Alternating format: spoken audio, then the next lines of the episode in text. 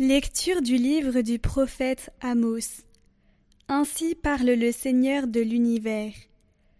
Malheur à ceux qui vivent bien tranquilles dans Sion, et à ceux qui se croient en sécurité sur la montagne de Samarie.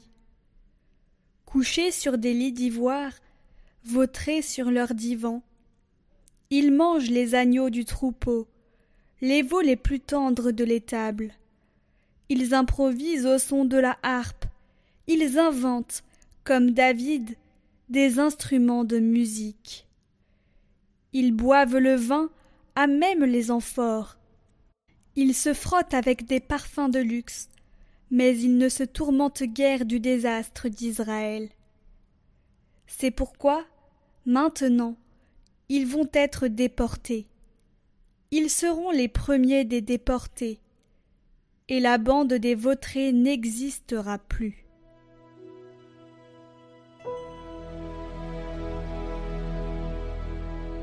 Chante, ô mon âme, la louange du Seigneur.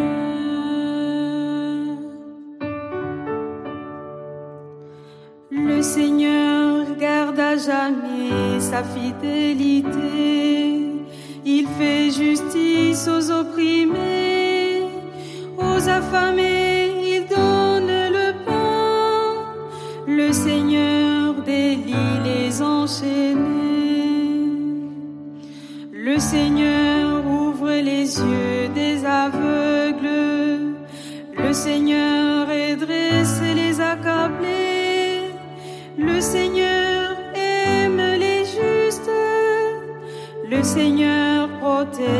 l'étranger. Il soutient la veuve et l'orphelin. Il égare les pas du méchant. D'âge en âge, le Seigneur régnera. Ton Dieu aussi en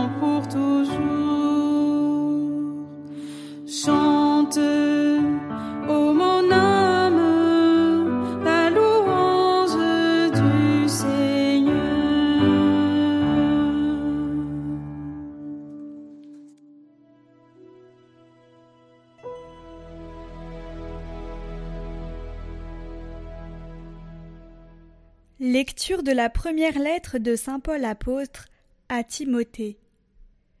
Toi, homme de Dieu, recherche la justice, la piété, la foi, la charité, la persévérance et la douceur.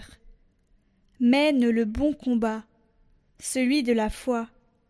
Empare-toi de la vie éternelle. C'est à elle que tu as été appelé.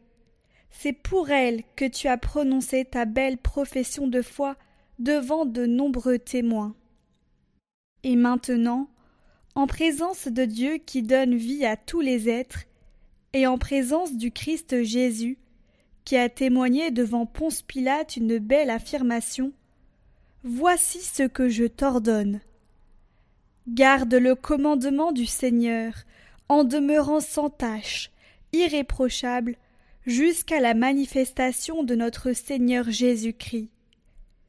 Celui qui le fera paraître au temps fixé, c'est Dieu, souverain unique et bienheureux, roi des rois et seigneur des seigneurs. Lui seul possède l'immortalité. Il habite une lumière inaccessible. Aucun homme ne l'a jamais vu, et nul ne peut le voir. À lui, honneur et puissance éternelle. Amen.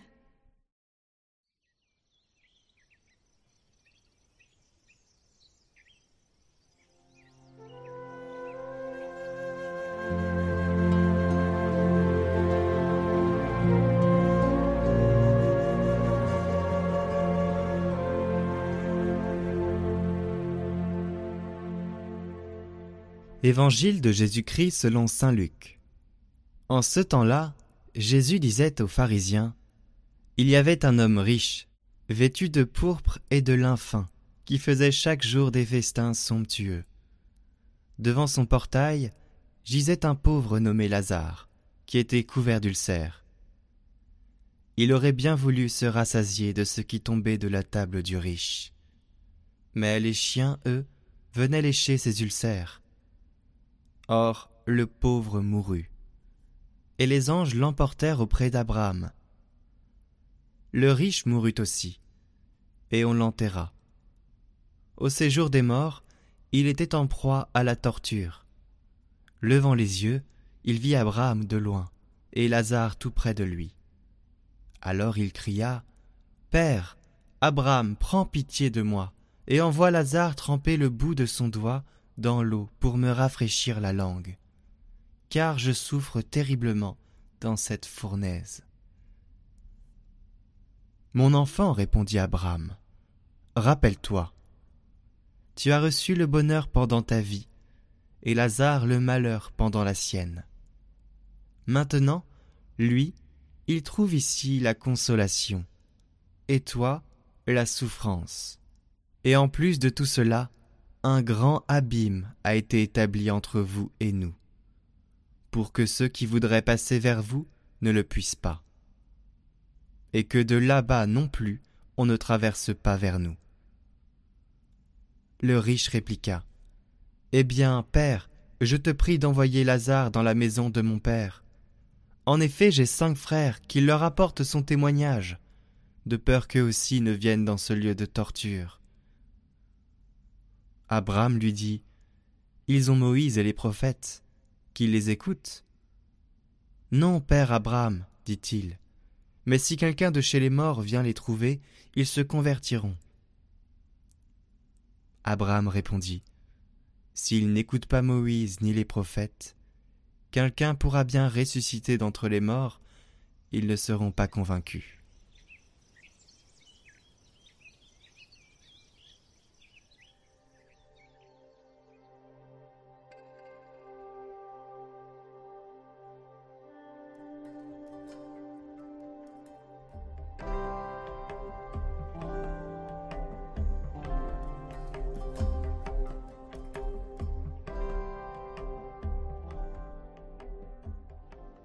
Chers amis, le pauvre Lazare meurt, le premier, près du portail du riche. C'est logique, hein. ses ulcères n'en finissaient plus de s'infecter, il avait tellement faim, il avait tellement soif. On s'aperçoit, quelques heures après sa mort, qu'il ne bouge plus. Il n'y a personne pour l'ensevelir, on le dépose alors dans la fosse commune. Mais pour Lazare, quelle joie Il se trouve en effet tout contre le cœur d'Abraham, tout comme le disciple bien-aimé est à la dernière scène contre la poitrine de Jésus. Heureux ceux qui ont une âme de pauvre, car le royaume des cieux est à eux. Quelle consolation pour le pauvre Lazare. Le riche meurt à son tour. Il bénéficie d'un enterrement de première classe dans un cercueil en acajou porté par ses cinq frères. On ne compte plus les couronnes de fleurs ni les regrets éternels. Mais pour le riche, quelle amère déception. Il va au séjour des morts, en ce lieu où lui sont retirés tous les plaisirs qu'évoquait Amos dans la première lecture. Deux existences en parallèle, deux destins qui ne se rencontrent pas, sinon trop tard. Chers amis, posons-nous une première question, vous comme moi. Où je me situe dans tout cela? Du côté du riche ou du côté du pauvre? Alors, je me prends en exemple. Moi, qui suis un prêtre, simple prêtre, moi qui ne me considère pas comme un riche, hein, mais dont la vérité m'oblige à reconnaître que je ne suis pas non plus un pauvre, hein, ce midi je, je vais retourner au presbytère, sûr d'y trouver un toit et un repas suffisant, et cela alors que vingt-cinq mille personnes meurent chaque jour de malnutrition. Alors il n'y aura pas forcément de Saint-Émilion sur la table, mais j'aurai déjà le luxe d'une eau potable, alors qu'un enfant meurt tous les cinq secondes dans le monde, car privé de cette possibilité. Alors qu'un homme sur cinq vit sous le seuil d'extrême pauvreté, etc., etc. Vous connaissez les statistiques aussi bien que moi. Chers amis, si nous acceptons ce matin de nous voir riches, malgré nos faiblesses, malgré nos difficultés, malgré la maladie peut-être, si nous acceptons de nous reconnaître comme riches, peut-être y a-t-il une chose que la parabole peut nous enseigner ce matin, à savoir qu'il n'est pas ici question de vertu. Il n'est pas question ici de définir le bon et le mauvais. mais il est question d'indifférence, d'indifférence. Sur un tel sujet, permettez-moi de citer le pape François. La culture du bien-être, qui nous amène à penser à nous-mêmes, nous rend insensibles aux cris des autres, nous fait vivre dans des bulles de savon qui sont belles, mais ne sont rien. Elles sont l'illusion du futile, du provisoire, illusion qui porte à l'indifférence envers les autres, et même à la mondialisation de l'indifférence. La mondialisation de l'indifférence. Chers amis, ce péché, dénoncé aujourd'hui dans la parabole, est lié à l'argent. Mais ce n'est pas l'argent, c'est l'indifférence du riche. Chers amis, il est intéressant de constater qu'on ne dit pas que le pauvre Lazare est vertueux. On peut l'imaginer avec son litron de rouge, vulgaire, etc. De même, le riche n'est pas accusé d'avoir volé Lazare, de le maltraiter ou de l'exploiter. C'était peut-être un homme plein de bonté qui aimait rendre service. Mais ici, dans cet évangile, il est accusé de ne pas l'avoir vu. La cécité du riche, c'est son indifférence. L'indifférence. Comme l'écrivait Félicité de la Menée, prêtre et philosophe au XIXe siècle, le cri du pauvre monte jusqu'à Dieu, mais n'arrive pas à l'oreille de l'homme. Alors, euh, faut-il abandonner tous nos biens pour vivre comme un pauvre et mourir dans la rue pour aller au paradis?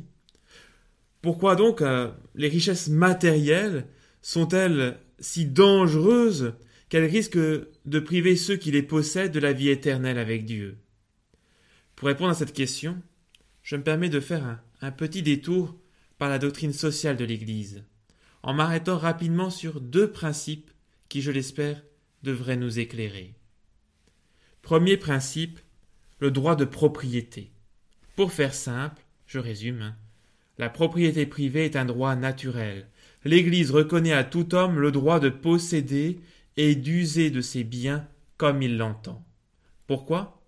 Eh bien, comme l'expliquait le grand pape social Léon XIII, hein, c'était le pape François du XIXe siècle, parce que dans la condition abîmée qui est celle de la nature humaine, marquée par le péché, une propriété collective aboutit inévitablement à un désintérêt pour les biens détenus collectivement. On veut bien en user, mais pas s'en occuper. Le droit de propriété permet la gestion de toute la création. Le deuxième principe, lui, c'est la destination universelle des biens. Autrement dit, le projet de Dieu est que la création profite à tous les hommes sans exception. Dieu a créé l'univers pour l'homme afin qu'il y trouve tout ce dont il a besoin pour vivre dignement. Je vous cite le Concile Vatican II dans sa constitution Gaudium et Spes. Dieu a destiné la terre et tout ce qu'elle contient à l'usage de tous les hommes et de tous les peuples. Dieu a destiné la terre et tout ce qu'elle contient à l'usage de tous les hommes et de tous les peuples, en sorte que les biens de la création doivent équitablement affluer entre les mains de tous, selon la règle de la justice, inséparable de la charité. Il ressort donc de ces deux principes que la propriété privée est nécessaire pour la gestion de la création, pour la gestion des affaires temporelles de ce monde, mais que chacun d'entre nous doit contribuer par son travail, par son dévouement, à la fécondité des biens terrestres, afin que le produit de notre travail profite au plus grand nombre. Un tel principe est résumé par Saint Grégoire le Grand. Si vous ne deviez retenir qu'une seule chose, c'est cette magnifique parole de ce Père de l'Église. Lorsque nous nous procurons le nécessaire à des indigents, nous leur rendons leur bien, nous ne faisons pas largesse d'une autre. Nous acquittons une dette plus que nous n'accomplissons une œuvre de miséricorde. Chers amis, riches et pauvres coexistent depuis toujours. La parole d'aujourd'hui ne se propose pas de torturer notre conscience à propos du monde entier, du mal qui s'y fait ou du bien qui ne s'y fait pas, mais elle nous invite à ouvrir les yeux du cœur, à être vigilants, à être présents aux frères qui souffrent, à chacun de trouver comment exprimer cette destination universelle des biens.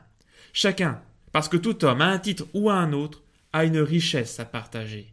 Chaque homme, chaque femme est un don de Dieu. Ne pas faire le mal ne suffit pas, il faut prendre soin des uns et des autres. Alors, chers amis, nous avons une responsabilité au nom du Christ, faisons preuve de discernement, chassons l'indifférence de nos cœurs, de nos vies, et que la bénédiction de Dieu, Père, Fils et Saint-Esprit, descende sur vous tous et repose à jamais. Amen.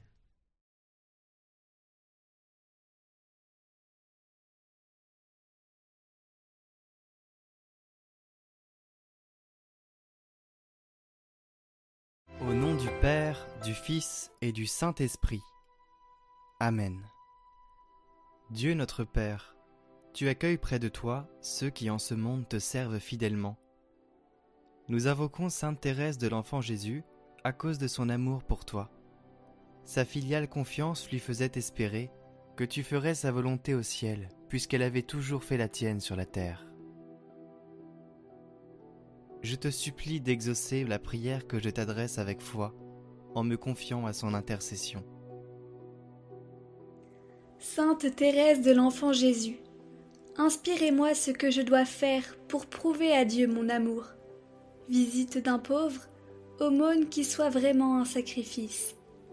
Je prends aussi la résolution de veiller sur mes paroles, afin de ne blesser personne.